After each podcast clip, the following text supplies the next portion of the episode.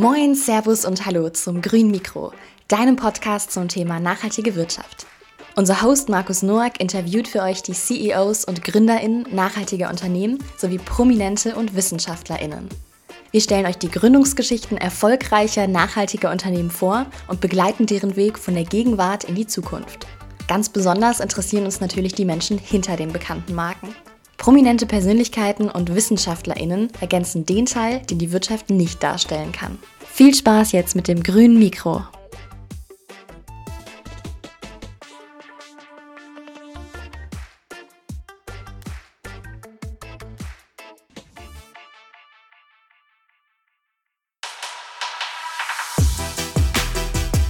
Herzlich willkommen zum Podcast Grünes Mikro, einer Produktion von Live Verde und Green Brands. Dich interessieren die Themen nachhaltige Wirtschaft, Gesellschaft und Kultur? Dann bist du hier genau richtig. Wir interviewen für dich die CEOs nachhaltiger Unternehmen sowie prominente Experten und Wissenschaftlerinnen. Und damit du keine Folge Grünes Mikro mehr verpasst, abonniere uns doch bei deiner Streaming-Plattform und oder lass uns einen Kommentar da. Wir würden uns freuen. Dieses Mal zu Gast im Podcast Grünes Mikro sind Leonie Stärk und Henning Olsson von Epson.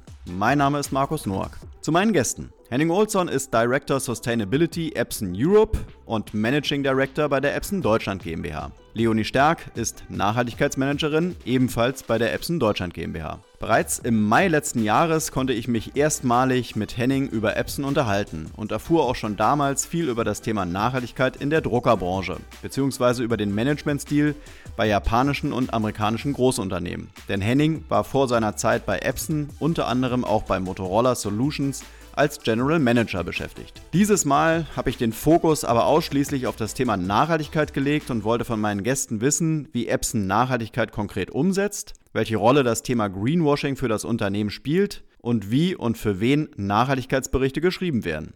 Jetzt also herzlich willkommen Leonie Stärk und Henning Olsson.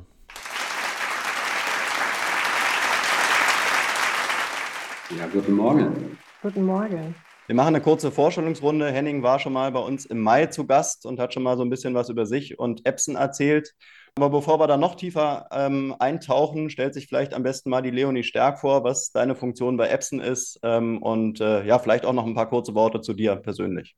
Danke für die Einleitung, Markus. Mein Name ist Leonie Stärk. Ich bin Nachhaltigkeitsmanagerin bei Epson Deutschland und beschäftige mich damit mit allen Nachhaltigkeitsthemen ähm, in Deutschland, in Österreich und die Schweiz, was das eben für uns als Unternehmen bedeutet, wie wir nachhaltiger sein können und unter anderem eben auch, ähm, was wir jeweils mit unserem Nachhaltigkeitsbericht machen jedes Jahr.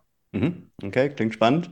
Und Henning, hast du vielleicht seit Mai noch ein paar Neuigkeiten, die du, die du sagen, loswerden möchtest?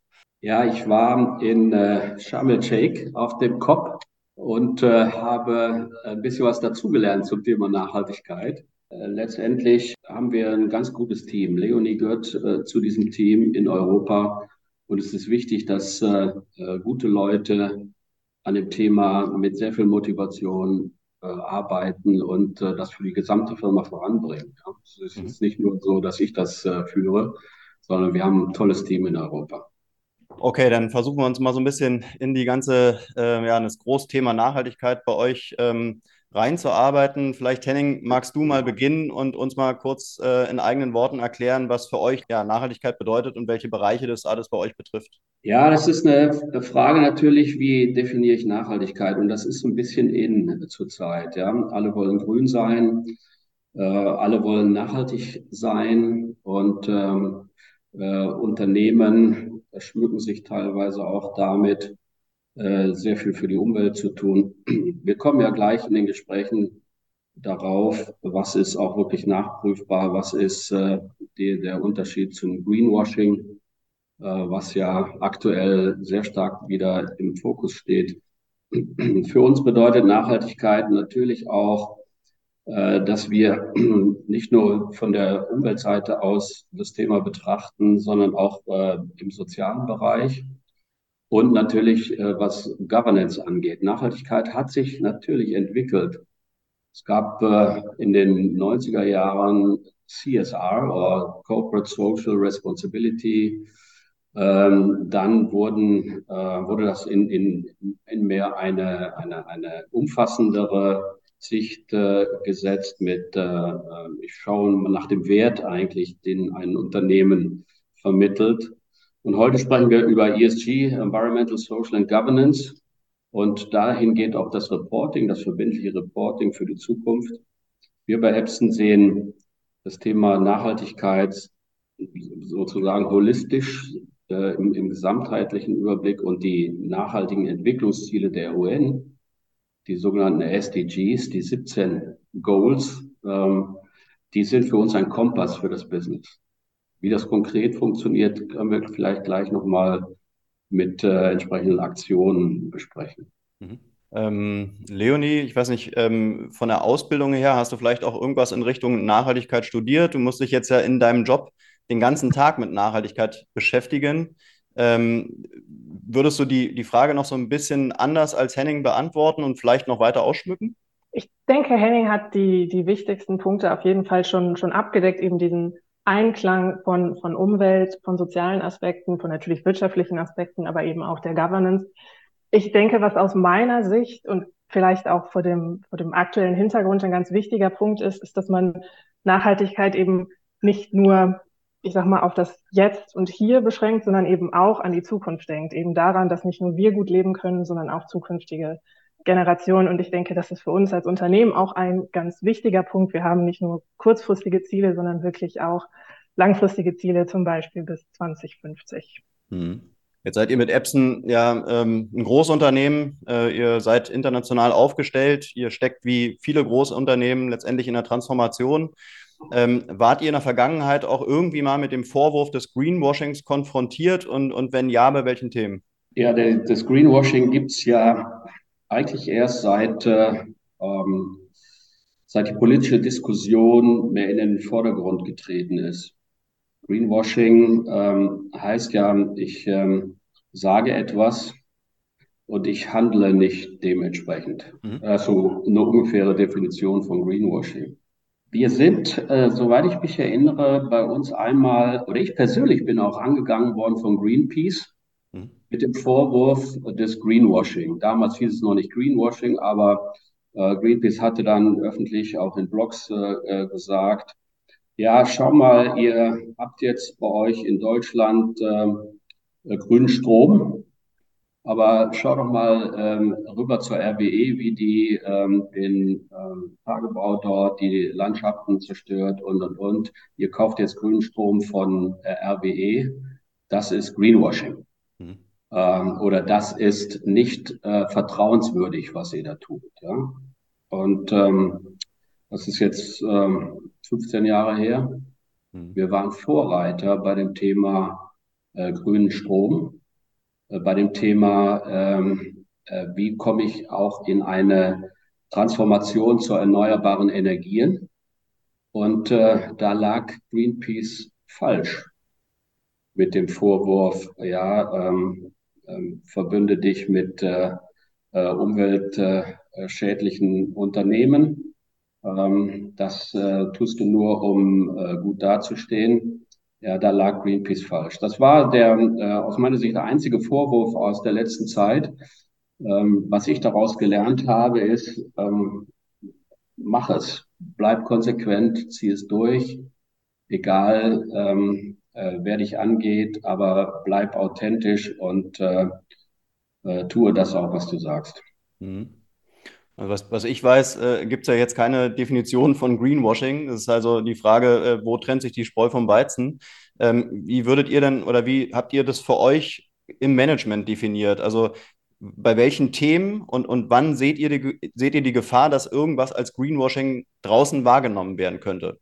Weil wahrscheinlich müsst ihr euch ja auch jedes Mal Gedanken machen, so wie du eben sagst, äh, von wo beziehen wir unseren Strom? Ja, ist es authentisch? Passt es zu unseren Leitlinien? Äh, also wann fängt für euch Greenwashing an? Ja, Greenwashing bei, bei uns, äh, ich würde mal sagen, auszuschließen, auch in der Kommunikation auszuschließen, denn wir sagen, versprechen nicht mehr als das, was wir auch äh, tun und, und, und halten, ja. Mhm. Und wenn wir sagen, okay, äh, zum Beispiel könnte man ja äh, annehmen, dass so eine, ein Commitment oder ein Versprechen äh, weltweit im Jahr 2023 auf erneuerbare äh, Elektrizität äh, umzusteigen, sowohl in den Werken, in allen Regionen, in den Offices, erneuerbare Elektrizität.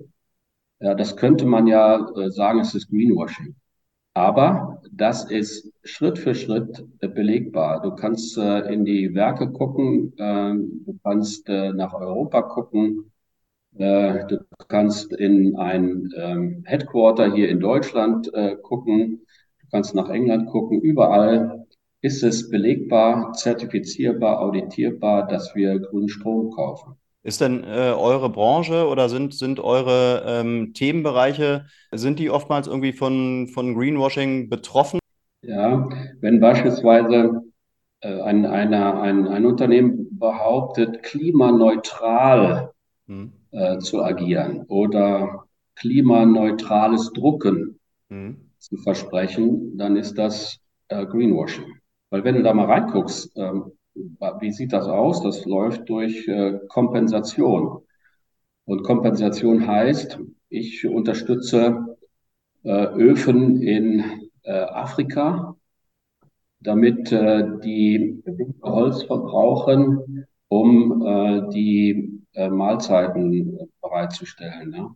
Mhm. Äh, solche Projekte, in die ich dann mein Geld gebe, um mich freizukaufen. Mhm. Und dem, was ich hier verursacht habe in Europa, äh, ähm, ich verlagere das, so eine Art Ablasshandel, klares Greenwashing. Mhm.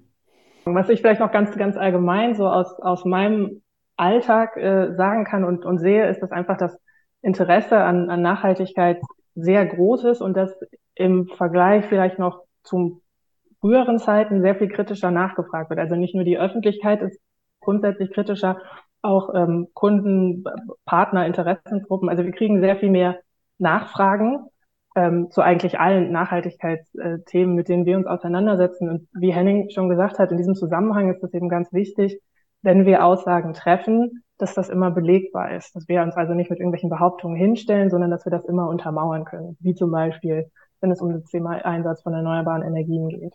Mhm, mhm. Wo wir im Prinzip beim Thema sind, äh, es wird die Nachhaltigkeitsberichtspflicht, äh, die wird kommen. Äh, geplant ist jetzt mal 2025. Äh, da wird auch irgendwie immer der Zeitraum äh, gefühlt immer so ein bisschen nach hinten äh, geschoben. Nichtsdestotrotz, ihr veröffentlicht bereits jetzt schon einen Nachhaltigkeitsbericht als, als großes, haftungsbeschränktes, kapitalmarktorientiertes Unternehmen.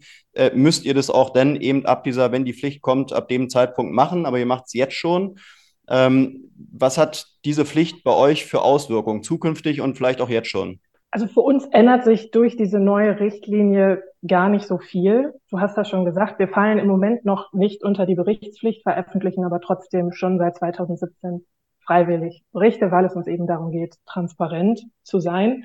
Durch diese neue Pflicht ab 2025 ähm, kommen natürlich ein paar neue Dinge hinzu. Die EU-Richtlinie legt sehr viel stärkere und detailliertere Standards fest, also was genau in einem Nachhaltigkeitsbericht drinstehen muss, vor allen Dingen auch, damit er einfach vergleichbarer wird.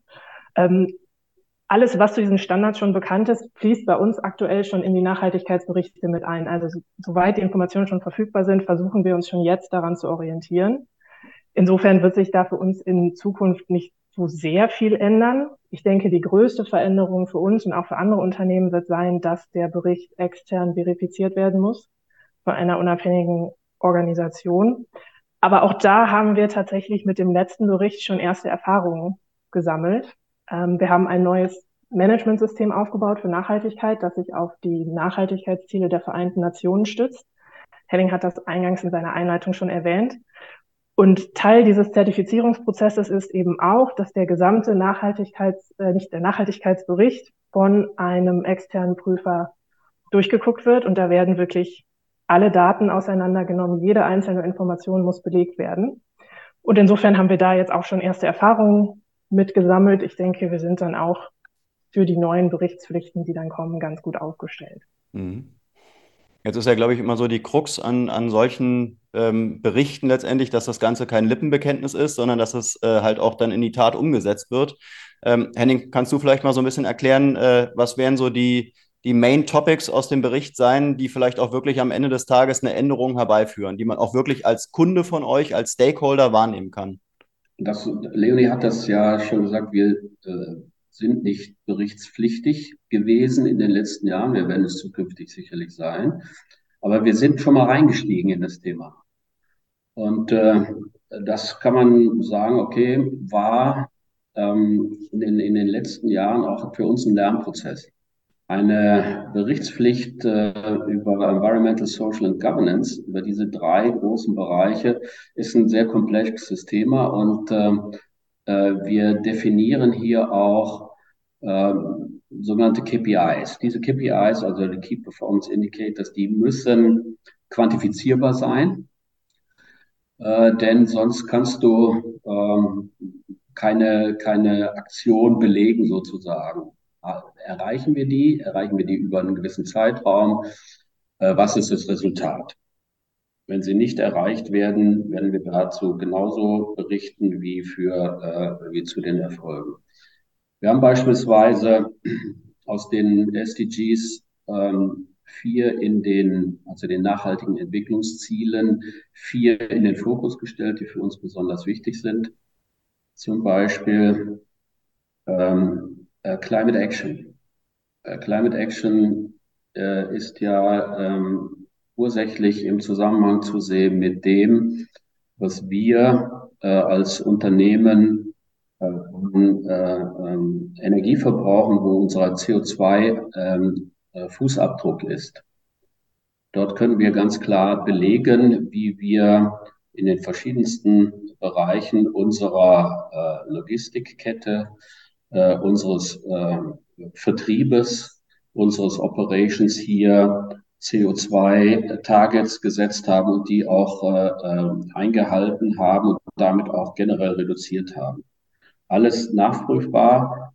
Ähm, eine Zertifizierung dazu haben wir ähm, Ziele definiert zu äh, Climate Action. Das ist Ziel Nummer 13 der SDGs. Ja, haben wir dort ganz klare Ziele definiert. Wie sind die im Unternehmen äh, quantifiziert? Wie werden die umgesetzt und wie werden die, sind die erreicht worden? Ja, und das ist nur ein Beispiel ähm, aus dem, aus dem ESG-Reporting, äh, wie wir es jetzt vorantreiben. Mhm so ein, so ein Reporting ähm, hat ja mehrere Vorteile. Zum einen ist es ein Vorteil, dass ihr euch selber damit auseinandersetzt. Ihr werdet an, an jedem Bericht auch selber wachsen. Ähm, aber letztendlich, ist, ja. aber letztendlich ist natürlich so ein Nachhaltigkeitsbericht auch für die Stakeholder gedacht. Ähm, wenn ich mich jetzt mal in die, ähm, ja, in die Situation einer, eines Kunden reinversetze und mir mal so einen Bericht äh, äh vornehme, dann hat der bei euch, glaube ich, so um die 35 Seiten, äh, reicht von ähm, unser Nachhaltigkeitsansatz über Anpassung an den Klimawandel und Klimaschutz, die Grenzen der Industrie erweitern und unsere sozialen äh, Verantwortung gerecht werden. Ähm, meint ihr, dass so ein Bericht auch für, für einen ganz normalen Kunden, für eine ganz normale Kundin da draußen spannend sein kann? Oder ist es wirklich was für den, für den Business-Partner, der sich sowas durchliest, weil er es durchlesen muss? Ja, wenn ich den japanischen Bericht mal sehe, also von unserer Mutter, Psycho Epson Corporation aus Japan, so hat dieser Bericht ähm, 324 Seiten. Mhm. Und da steht nur wirklich alles drin, was ähm, Investoren wissen müssen, um in unser Unternehmen zu investieren. Ja. Äh, für die Zukunft, um da eine Sicherheit zu haben, jawohl, da wird dann alles bedacht, da ist alles dabei. Wir in Europa ähm, haben uns äh, äh, äh, dort natürlich auch ähm, dieser, dieser Diskussion verpflichtet zu sagen, okay, wir müssen nachprüfbare, quantifizierbare, messbare Fakten dort hineinbringen. Aber äh, in dem neuen Bericht haben wir eine ganz gute Form gefunden, in dem äh, wir auch die Personen darstellen, die hinter diesen äh, Fakten stehen. Also da ist unser Europachef, der ähm, hat ein, ein, ein paar Gedanken dort, die er voranschickt. Ähm, ich spreche über äh, die SDGs im Generellen und über das Thema, was ist mit einem Profit with Purpose sozusagen, wie definiert sich ein Unternehmen für die Zukunft. Äh, unsere äh, europäische Personalchefin spricht über ähm, äh, Programme für die Mitarbeitenden und unsere soziale Verantwortung. Also es gibt schon auch dort generelle Themen ähm, äh, zu lesen, die ähm, vielleicht auch für den einen oder anderen interessant sind, der sich nicht mit Science-Based Targets und äh, Scope 3 Emissions äh, äh, auseinandersetzen möchte. Mhm. Du hast sicher recht, Markus, dass so ein Dokument sehr oder Nachhaltigkeitsbericht sehr detailliert ist. Äh, du hast es eben schon, schon, schon angesprochen, vielleicht mal ähm, auch um so unsere Entwicklung aufzuzeigen. Unser erster Nachhaltigkeitsbericht hatte so um die 20 Seiten. Jetzt sind wir bei 70. Also da hat sich in fünf Jahren auch viel getan. Und natürlich stehen da sehr viele Informationen drin, von der nicht jede, für jede Leserin, jeden Leser interessant ist. Was wir machen, wenn wir überlegen und daran arbeiten, wie der neue Bericht aussieht, ist auch immer zu überlegen, wer sind denn überhaupt die verschiedenen Gruppen, die diesen Bericht lesen? Mhm. Was für Ansprüche, was Interessen, was für Interessen haben die und wie werden wir dem gerecht? In den meisten Fällen ist unsere Erfahrung aber tatsächlich, dass sich viele nicht hinsetzen und alle 70 Seiten lesen, aber wir haben schon, gerade auch von, ähm, nicht nur von unseren Partnern, sondern auch von Kunden die Rückmeldung, die gucken sich dann die Kapitel an, die für sie besonders interessant sind. Also wenn wir mal beim, beim, beim Kundenbeispiel bleiben, für die sind vielleicht besonders die Kapitel interessant über unsere Technologien oder vielleicht auch, wie wir als Unternehmen in Umweltsicht ähm, dastehen. Wenn ich eine andere Interessensgruppe habe, eine NGO, die interessiert sich vielleicht für andere Themen. Also meine Erfahrung ist, dass sich dann wirklich die speziellen Bereiche rausgegriffen werden. Ähm, dazu haben wir ja vorne auch das Inhaltsverzeichnis, dass man auch genau gucken kann, was interessiert mich am meisten, was ist für mich, mich am relevantesten. Nichtsdestotrotz ist es aber eben wichtig, dass wir alle Daten abdecken, nicht nur die, die jetzt vielleicht die meisten interessant finden würden. Hm. Stichwort Digitalisierung. Äh, das wird bei euch ja wie bei vielen anderen auch ein Großthema sein.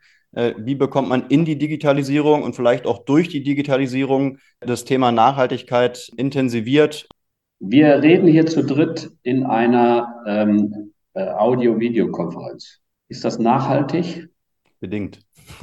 das ist bedingt nachhaltig, denn ähm, jede Kilowattstunde zählt sozusagen. Klassischer Spruch.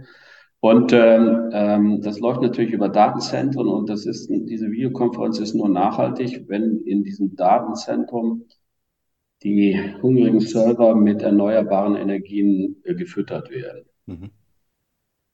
Äh, das heißt, Digitalisierung ähm, ist natürlich ein Schritt zum Thema äh, Nachhaltigkeit bei uns ganz groß. Wir äh, substituieren ähm, die äh, analogen Technologien oder ersetzen die durch digitale Technologien. Wenn ich zum Beispiel mal in den Textildruck äh, gehe, der analoge äh, Textildruck ist einer der äh, umweltschädlichsten äh, durch Wasser, Abwässer, ähm, äh, Energie, hoher Energieverbrauch, um, umweltschädlichsten Technologien, analoger Textildruck. Der digitale Textildruck ähm, erleichtert das in, in vielfacher Art und Weise.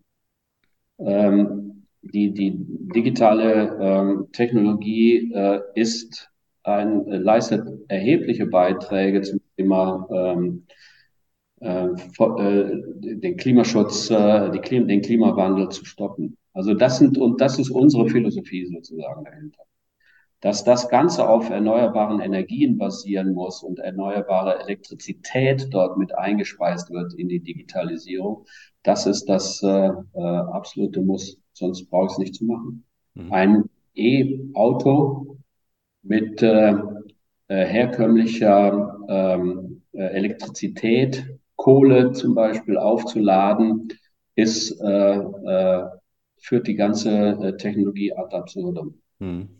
Jetzt kann ich mir vorstellen, dass ihr als, ja, als, als Erzeuger oder als Produzent von, von Druckern letztendlich ja vor dem gleichen äh, großen Wandel steht äh, wie die Autoindustrie. Jahrzehntelang äh, Ottomotoren gefertigt, auf einmal äh, verlangt die Wirtschaft, verlangen die Menschen E-Autos. Bei euch sieht es ja eigentlich ähnlich aus. Ihr habt jahrzehntelang gedruckt auf Papier jetzt müsst ihr euch ja auch was einfallen lassen. Also wie, wie geht es für euch weiter? Weil wahrscheinlich ist es ja nicht nachhaltig weiterhin, so wie du gerade sagst, der Nachhaltigkeitsbericht soll auch nicht äh, gedruckt werden, sondern soll digital vorliegen. Also wie bekommt ihr diese Disruption hin?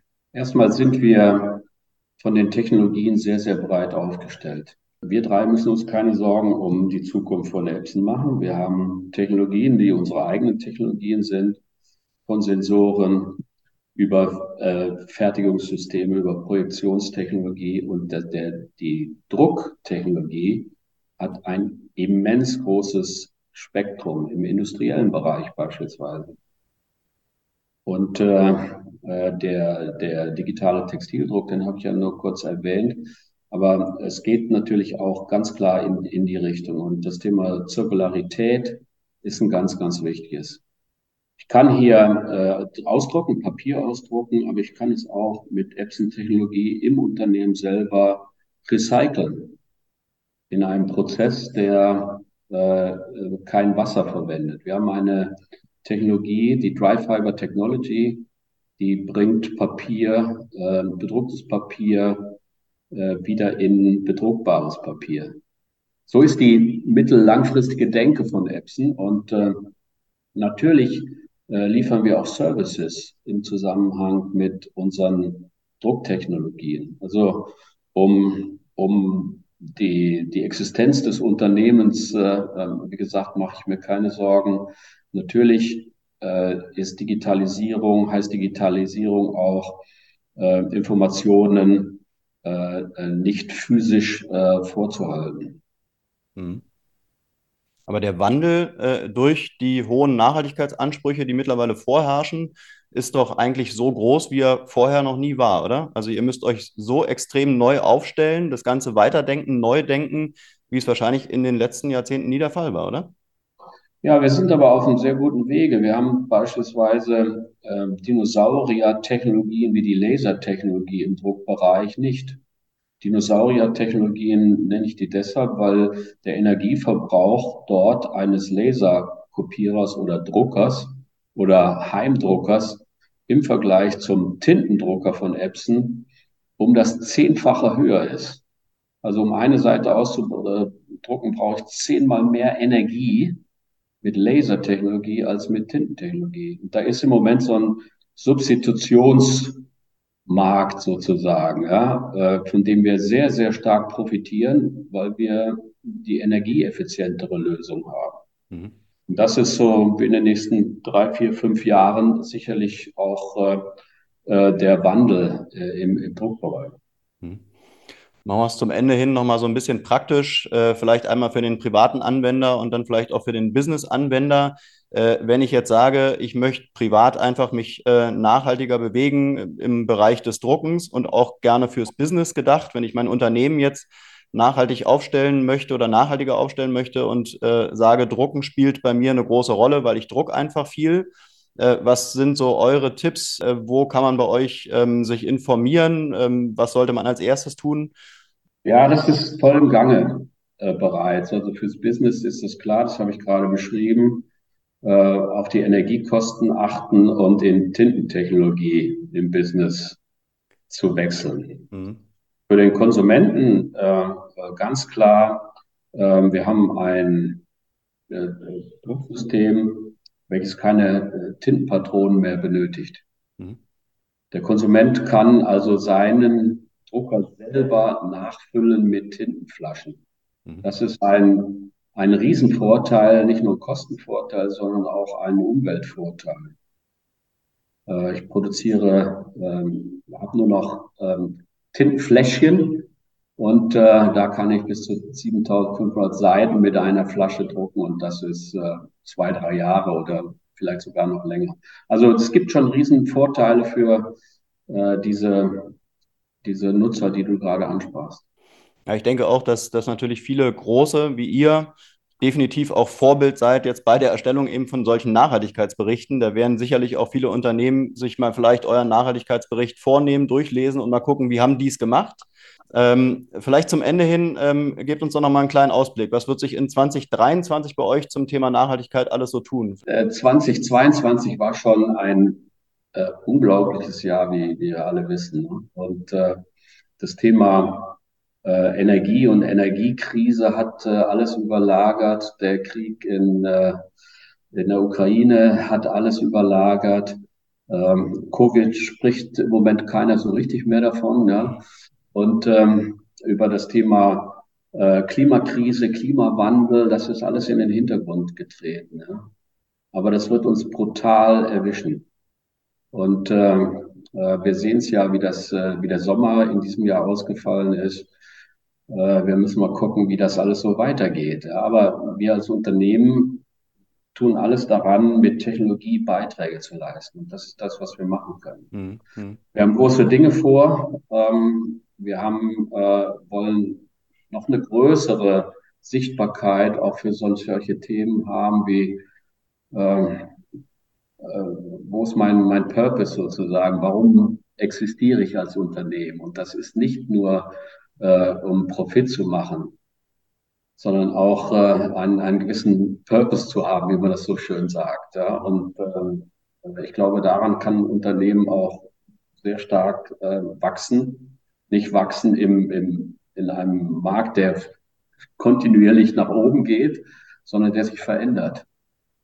Und das ist äh, sicherlich noch eine spannende Herausforderung für die nächsten Jahre. 2023, äh, wie gesagt, das Jahr mit einem Zeichen für 100 Prozent global auf erneuerbare Elektrizität umzustellen. Ja, und das ist führend sozusagen. Mhm. Ohne erneuerbare Elektrizität und dann auch äh, in, in weitere Schritte zu gehen, ist, sind diese Klimaziele alle nicht zu erreichen. Mhm. Ja, Leonie, willst du uns noch vielleicht so ein paar äh, ergänzende Worte mit auf den Weg geben, was bei euch alles so im Bereich Nachhaltigkeit in 2023 passieren wird? Gerne. Henning hat ja schon, ich sag mal, viele große Themen angesprochen, die bei uns so anstehen. Ähm, in dem Zusammenhang ganz konkret für uns als Nachhaltigkeitsteam ein ganz, ganz großer Aspekt natürlich ähm, unsere, unser Emissionsreporting, also da wirklich noch mehr Daten zu sammeln, noch, noch genauer zu wissen, wo stehen wir denn als Apps in Europa im, im Hinblick auf Emissionen und natürlich in dem Zusammenhang auch, welche Maßnahmen können wir noch ergreifen, um Emissionen einzusparen. Ich denke, das ist ein, ein ganz großes Thema. Und ähm, ich denke, ein anderer großer Baustein für uns ist auch das Thema Zirkularität, Circular Economy. Da eben auch zu gucken, wie können wir noch, noch stärker daran arbeiten, Ressourcen einzusparen, aber vor allen Dingen Ressourcenkreisläufe zu schließen. Das sind aus meiner Sicht zwei ganz große Themen für dieses Jahr, aber auch fürs nächste Jahr. Okay, dann würde ich sagen, schließen wir das Buch hier an dieser Stelle für den Moment. Ich sage aber auf jeden Fall bis hierhin erstmal vielen Dank fürs Gespräch. Hat viel Spaß gemacht. Alles Gute. Dankeschön. Danke, Danke euch. Alles bis dahin. Gute. Ciao. Tschüss. Tschüss. tschüss.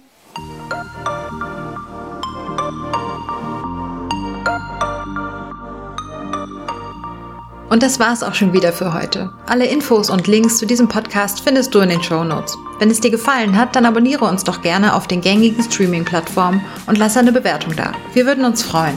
Bis zum nächsten Mal.